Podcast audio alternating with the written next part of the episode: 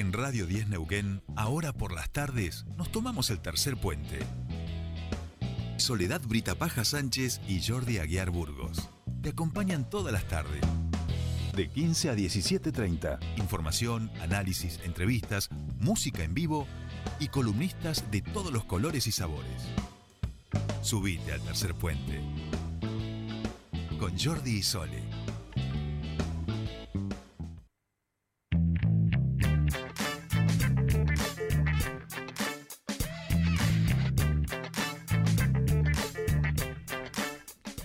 Bien, ya estamos aquí, último bloque del penúltimo viernes de este tercer puente del 2021. Así es, así Qué es. cosa. Y que con una compañía estábamos acá, eh, mientras ustedes escuchaban la noticia, nosotros estábamos escuchando la guitarra.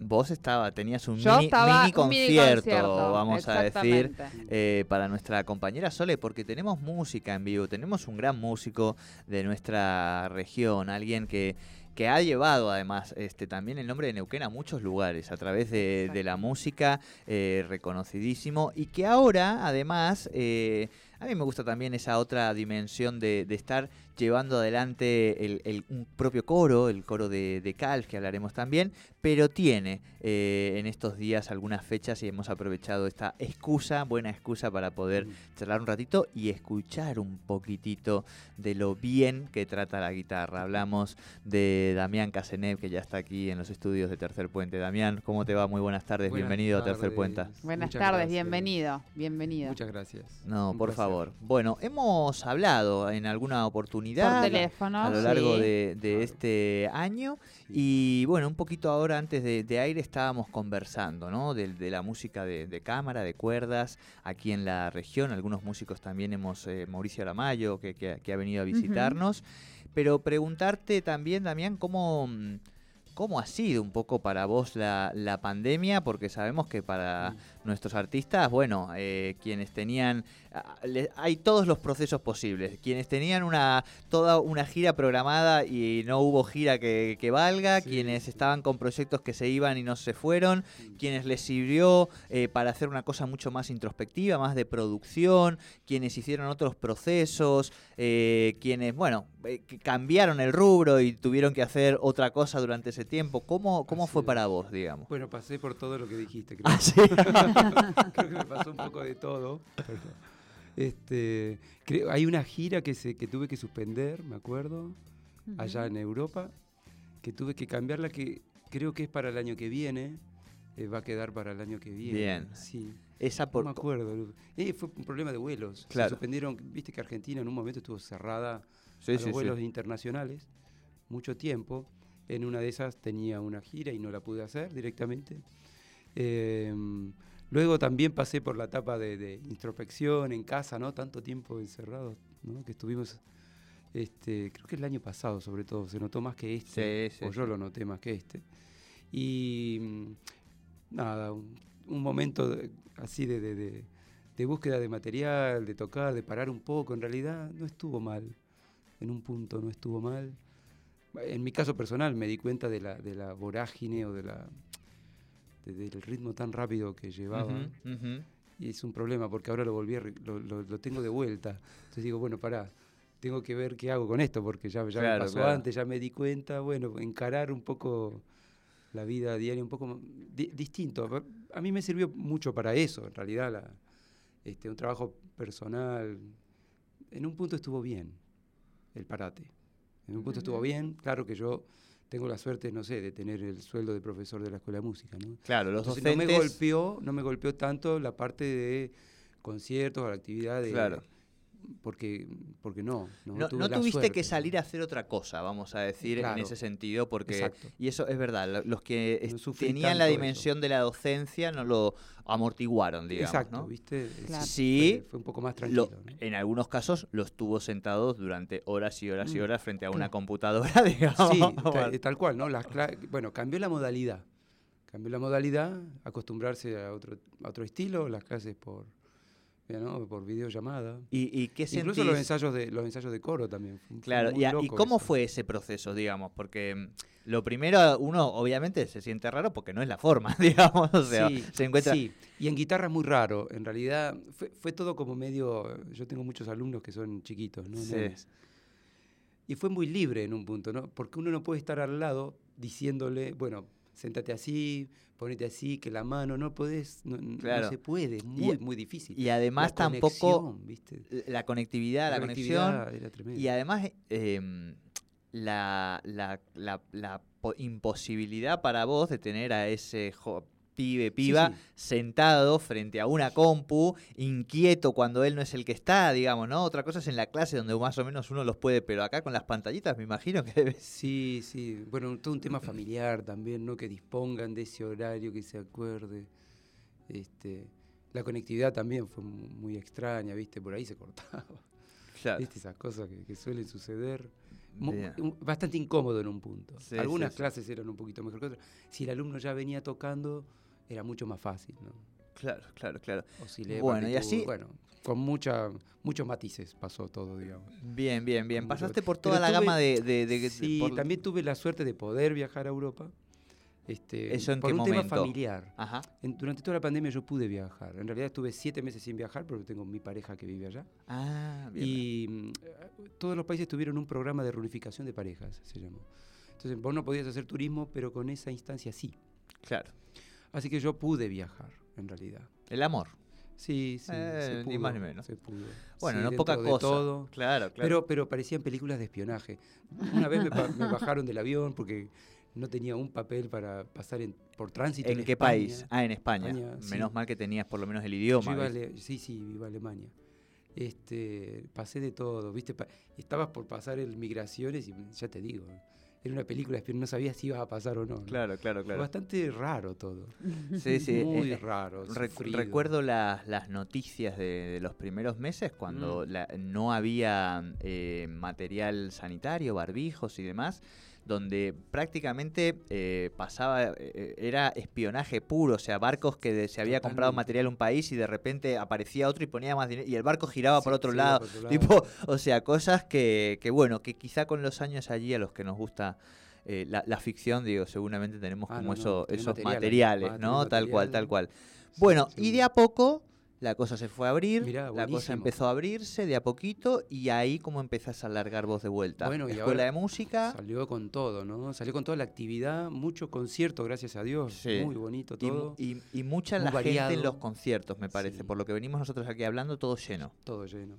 Muchísima gente que quiere, que quiere salir, ¿no? Claro. Obviamente. Quiere salir, escuchar. ¿Cuál fue tu primera Ver. tocata post pandemia? En este, uy, no me acuerdo. Soy un desastre para, para la Pero tenés fecha, así para al- la- algún momento Creo que, que fue en Europa. a- algún que registro en- propio de decir Fue en, en Austria. en Austria. En Austria. Sí, sí, pude tocar en Austria. Cuando, Viste que acá cuando es sí, sí, la verano, es estacionalidad. invierno, estamos al revés.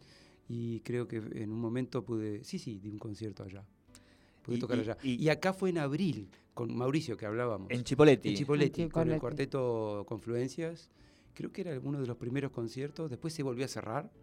Vino de vuelta se Sí, cerró, sí, y sí, ahora sí. se volvió a abrir. Este, y desde que se volvió a abrir, que de a poquito los aforos se hicieron un poco más. Ahí te vamos a pedir que te acerques un, un poquitín, nos pide el, Dale, operador. dale. Eh, que el obvio- se- No, no, por supuesto, está, está, está perfecto. Eh, ¿Tenés así algún registro memorístico de qué bueno volver a estar tocando? ¿Alguna imagen que te, que te acuerdes en Austria o acá en Chipo que digas, ay, qué, bu- qué bueno, digamos, ¿no? Sí, sí. Bueno, cada concierto en realidad me pasa lo mismo. ¿eh? Sí, sí. Eh, sí, en Austria fue como era el primero hacía tanto tiempo, sí, se sintió diferente en un punto. Ah, fue muy accidentado igual, no tuve ni tiempo. Fue Contanos, fue contanos un poquito, contanos. bueno, con esto de la pandemia, ¿no? Claro. Teníamos el concierto creo que a las 8 y yo estaba en Alemania, en Berlín. Tenía que ir hasta hasta Feldkirch, un pueblo en Vorarlberg, en una región de Austria. ¿Y cómo fue? Ah, mirá que así fue. Eh, el concierto era compartido con mi pareja, ella es cantante lírica. Ajá. Eh, ella había estado en España y unos días antes de salir le informan que el pasajero que estaba cerca de ella tenía COVID. Entonces ella tenía que hacer cuarentena por los días que le quedaban eh, y, y coincidía justo que se, se terminaba la cuarentena el día antes del concierto. Así que el día del concierto tuvimos que salir en auto, volando para allá. O sea, hi- hicimos una Claro. parte en tren y una parte en auto y llegamos justo para el concierto. Así que no tuve ni tiempo de ponerme nervioso. Y además estaba, re- pero repleto, o sea, estaba completamente lleno. Sí, sí, sí, sí. sí. Ni ni tiempo para ponerme nervioso, nada. ¿no? Fue, fue llegar, cambiarse y, y tocar. Muy.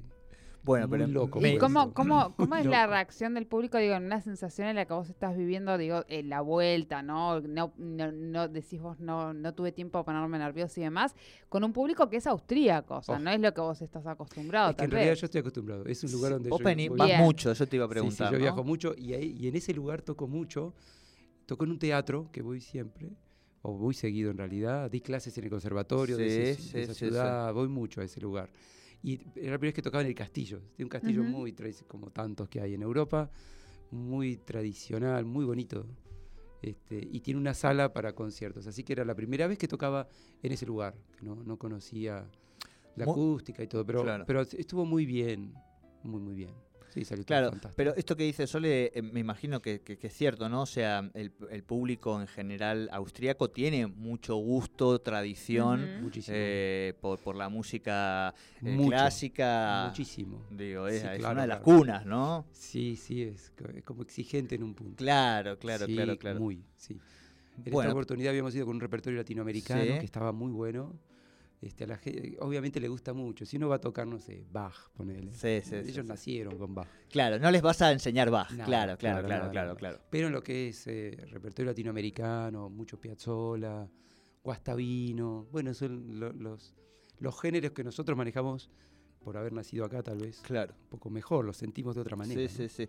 No, y además, Piazzolla, bueno, esto lo puedes decirte, más, más pregunta que reflexión, Mm. eh, es un nombre universal, O sea, digamos, para... Cada vez es eh, más eh, todavía. Y, y uno dice Piazzolla y hay una, ¿no? Digo, de, de este público exigente eh, tiene un paladar perfecto para Piazzolla, digamos, ¿no? Totalmente. Se, se ha, se ha metido Astor Piazzolla en el repertorio de música clásica de una manera contundente, te diré, con una Claro.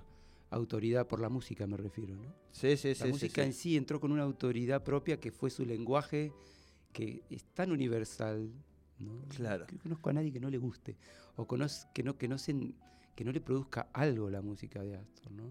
Claro. ese ritmo tan característico y las líneas melódicas, es esa cosa de Buenos Aires, esa cosa del bandoneón tan melancólica que tiene, él eh, supo captarlo de una manera impresionante en su música, ¿no? Es su lenguaje, su música sale de cualquier parámetro. Sí, sí, sí. No- y no la audiencia podés- no ve la, la mirada de. Damián mientras nos lo cuenta, pero es una, una mirada de, de joven entusiasmado, vamos a decir que... Sí, sí, porque lo que produce, ¿no? La música, ¿no? Uno ya tocarla, ya, ya se disfruta de otra manera, uno sabe que la gente lo recibe con, con, con mucho cariño, le- les, les gusta mucho, ¿no? Bien. Y así hemos ido llegando de a poquito No anunciamos el abriendo. concierto Ya llegamos, ya llegamos. Ahora, ahora, ahora. todo- tenemos, lo vamos llevando. Claro, eh, de a vamos poquito, de a vamos poquito. generando la, la expectativa Claro. con lo anterior para llegar al concierto. Ah, este que vino a hablar. No, no, todo esto sirve para que ahora cuando llegamos Exacto. a la fecha de este 16 de diciembre, Así nuestra es. audiencia ya sepa qué es lo que puede disfrutar ese un día. poquito de, Exacto, de desde, desde, Austra- desde Austria, pero es nuestro. O sea, fíjense lo, lo interesante. 16 de diciembre, Exacto. esto va a ser en el restaurante Nasser, Nasser perdón, eh, a las 19 horas, eh, cuarteto de cuerdas.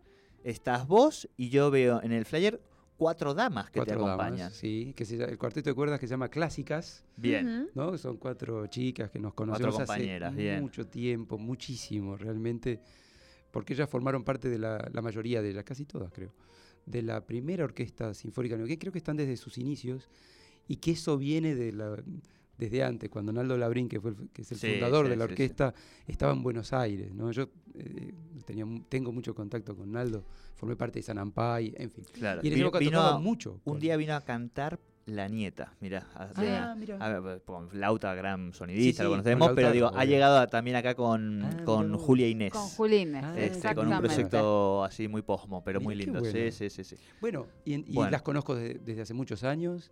La primera vez que trabajamos en este formato de cuarteto de cuerdas y guitarra, donde vamos a tratar de hacer, a tocar la mayor cantidad posible de obras. No hay tanto original escrito para, para guitarra y cuarteto de cuerdas, ¿sí? no, no hay mucho.